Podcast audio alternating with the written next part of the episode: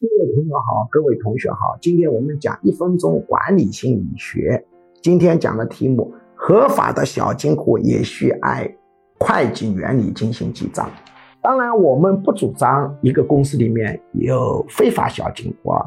假定你有合法的小金库，比如你卖废品啊，或者由于某些原因有一些现金，你需要呢留一些现金应付一些我们。在外面为公司发生的，但是拿不到发票的这个业务，那怎么办？因为这是一个现实的问题存在，有些东西你就是拿不到发票，所以要有一点现金来应付员工的这种开销。那么这种现金，虽然我们认为最好是没有啊，但是也没有办法。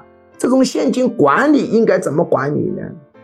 我给你一个指导原则。就是必须按照正规的会计学原理管理，也是要会计跟出纳分设，也是要领钱的时候要有符合公司规定的合法凭证。这个合法凭证不是指法律意义上的合法，是公司内部的条规。比方说，你领钱必须是总经理签过字，当然有的公司不是这样规定。总之必须符合规定，然后会计跟出纳呢要互相监督，也是呢到月底的时候来对账，不可以让一个人管这个现金，记一个流水账，这样是很容易发生贪污的事情。